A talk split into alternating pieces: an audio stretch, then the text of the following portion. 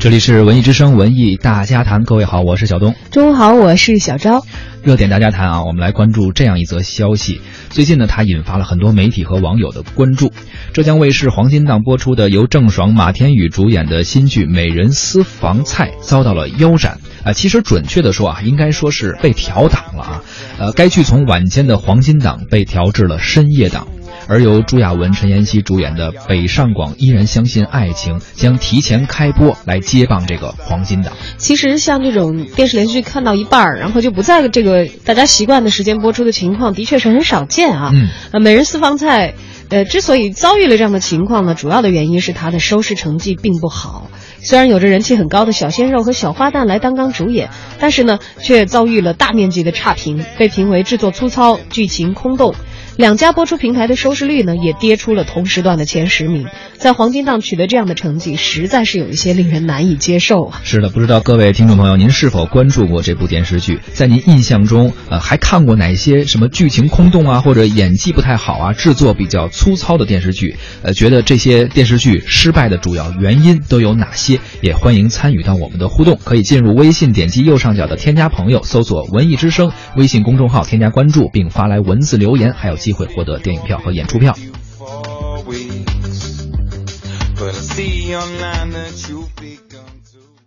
你这该死的温柔，让我心在痛，泪在流。就在和你说分手以后，想忘记已不能够。你这该死的温柔，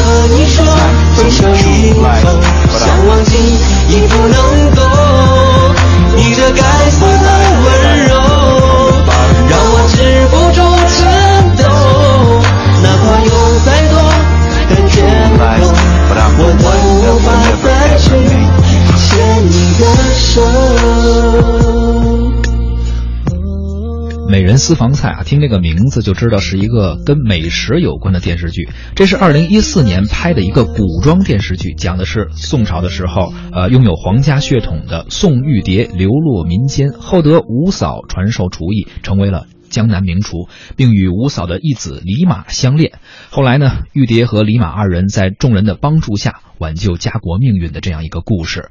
而故事发生的地点是宋朝的杭州。宋玉蝶在天香楼所做的菜肴也多为杭州的名菜，比如什么宋嫂鱼羹啊、干炸响铃啊，还有我们非常熟悉的西湖醋鱼。哎，有媒体呢采访过看了《美人私房菜》的很多杭州的观众，说你们作为当地人，对于这个电视剧的印象如何呢？而得到的反馈却是像什么呃剧情太无聊了呀，甚至还有人说，如果要是讲讲做菜的过程，可能都比现在这个电视剧有意思。哦，原来他不是讲做菜的过程，他只是可能会端上去一些菜，但是并没有详细的讲做菜。你知道我听到《美人私房菜》这个题目的时候，我以为是像北京电视台呀等等他们做的一些综艺，对，尤其是教你做菜的一些综艺的节目，有的时候请请明星啊啊漂亮的女演员啊来完成。没想到是个古装剧，而一想到它是一个古装剧呢，就是我的脑子里有一个根深蒂固的套路，因为好像我们很多跟美食相关的古装剧，都是有着非常熟悉的。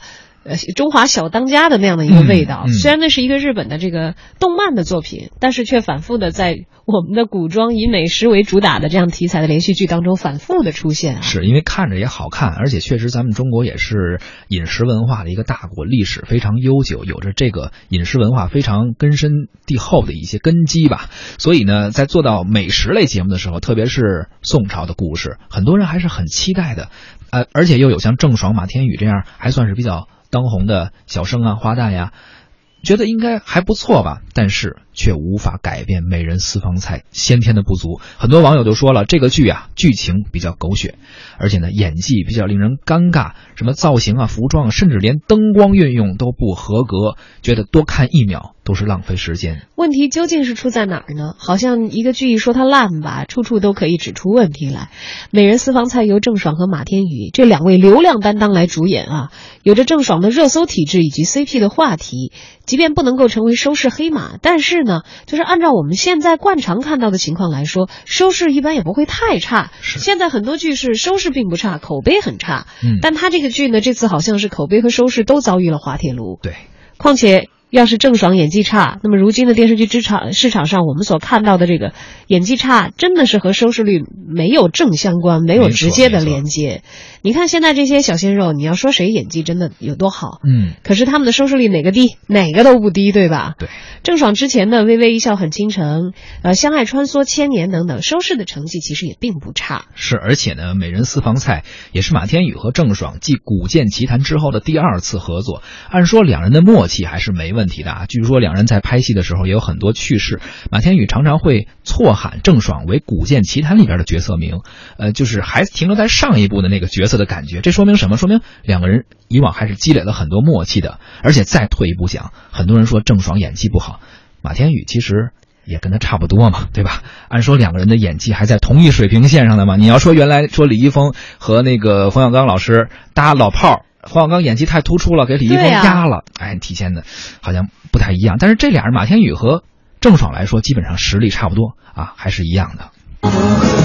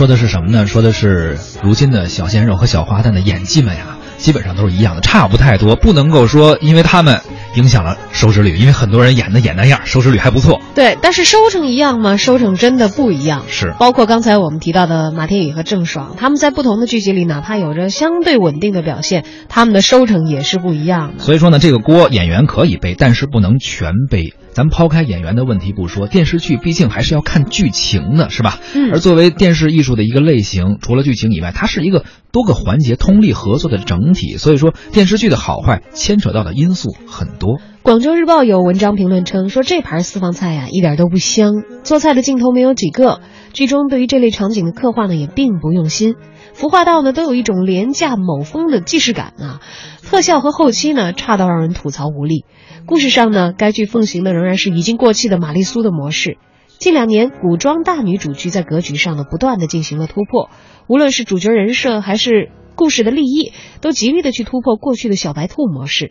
而郑爽饰演的绝世厨娘，从和青梅竹马的李马分分合合，到被痴汉王爷死命的猛追，总之呢，没有一处情节是观众猜不到的。至于味道，最核心的是演员的演技。编剧本来想要把宫斗、国仇家恨、美食、儿女情长一锅烩，可惜的是各种情节的转折变化之间呢缺乏逻辑。所以这只说一个问题啊，不光是演技，这个剧本本身。也有点缺乏逻辑。而说到剧本呢，我们还特意查了一下，说编剧是谁？《美人私房菜》的编剧叫柏彤，可以查到他过往的作品在豆瓣上啊，最高的评分是三点八分，而且基本上没有一部是我们听说过的。《美人私房菜》算是最有名的一部了。曾经接受接受采采访的时候啊，呃，编剧柏彤曾经坦言过，说经历了很多的困难，说他接到这个剧本的时候，导演已经介入这部戏了，需要非常紧急的呃寻求这个修改的思路。而且呢，他不想把马天宇和郑爽的爱情写得很单薄，想加入一些保卫家国的背景，可以让爱情更厚重一些。同时呢，他自己说啊，作为一个美食节目的编剧，他在生活中其实连做方便面都能煮糊了啊。面对剧中很多让人眼花缭乱的食物，更是非常头疼。呃，写的时候他就询问各种呃懂美食的朋友，尤其是。懂江浙菜的朋友去跟他们进行一些了解，其实由此可见呀，作为一部美食剧扑街也就顺理成章了。毕竟自己可能都不是这方面的专家。你看看，我们本来说呀，作者有一个就是很重要的体验的来源，就是他自己要深入生活去。他没有过这种生活，他不可能很生动、很真实的给你展示那些丰富的细节。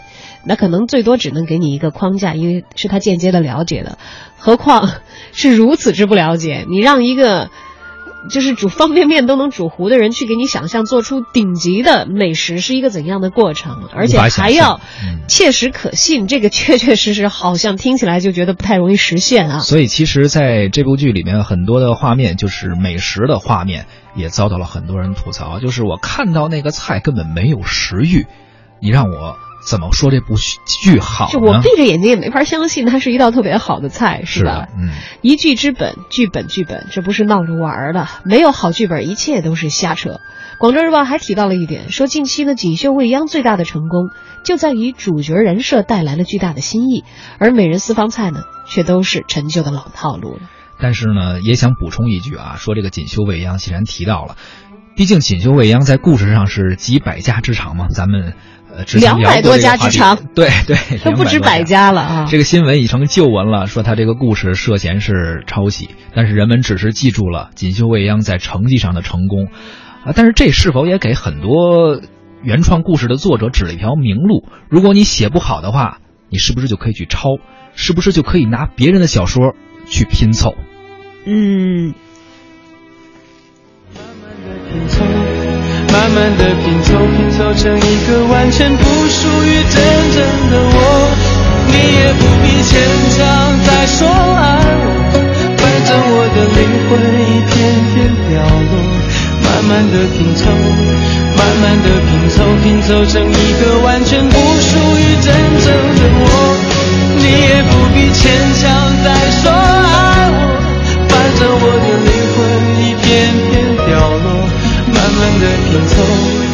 慢慢的拼凑，拼凑成一个完全不属于真正的我。我不愿再放纵，我不愿每天每夜每秒漂流，也不愿再多问、再多说、再多求我的梦。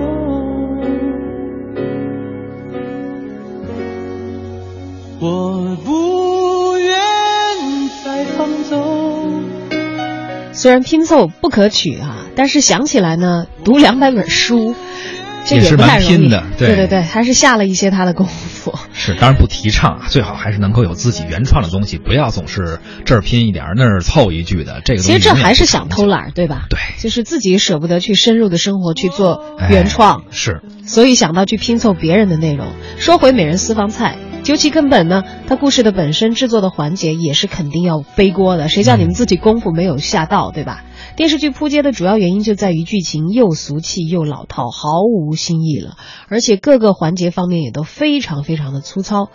美食剧没美食，爱情剧没爱情，结局在开始的那一刻呢，似乎就已经注定。我突然想到了一点，你说他从黄金档啊，黄金档大家刚吃完饭，可能确实收视率不高。给它放到午夜档，大家都饿了，没准这个菜色呀也能接受。可能没准放到午夜档，大家都饿着的时候，看着效果没准还好点儿。你是说利于减肥还是增肥呢？就是你像原来那时候有一个纪录片《舌尖上的中国》，他就放在十点多吧，那个时候让大家看。大火呀！饿呀，饿的时候看什么都香啊。可是那个看着是真香啊，就是这个看着不香的话，可能只有这个。致力于减肥，在晚上饿了看了以后又不想吃的人是会念他的好。你说能起到这个作用是吧？对，有可能，也有可能。哎，还有人提到了说一些其他的缘由，说，呃，有人指出了这个收视率不佳是不是延播导致的？什么意思呢？就是这个剧在二零一四年就已经拍摄完成了，积压了两年才播出。有些人说是因为压了两年，所以现在观众的审美发生了变化，当时的什么服装啊、美术啊，甚至剧情啊，都无法满足当今观众的喜好了。这个说法啊，呃，你说拿两年前的旧作来在现在播，现在的观众不喜欢，我觉得有一定道理啊。但是你有没有想过为什么？嗯，就说为什么？这个戏要两年以后才看得到，而且除了正规的流程。其实，即便我觉得这个理由还有一个问题，就在于，即便是当时出的，我们要知道《甄嬛传》其实制作算是很好的了，它是一一年就播出的，对啊，所以这个我觉得不能完全成为一个理由。《甄嬛传》现在还在播啊，依然算是这个很受欢迎的优质的连续剧，对吧？啊，我们想想，为什么说一四年的剧拿到？现在才来播，有很多剧，就比如说侯洪亮他们的团队的，嗯，还没有开始拍呢，大家都已经知道排到二零一七年什么时候开始播了。对，是不是正因为那个是在二零一四年的这个电视剧市场上卖的，其实可能并不是很好。如果是一个爆款、很热门的话，肯定会马上就卖啊。而且说到积压延播，像《兰陵王妃》当时也是压了两年。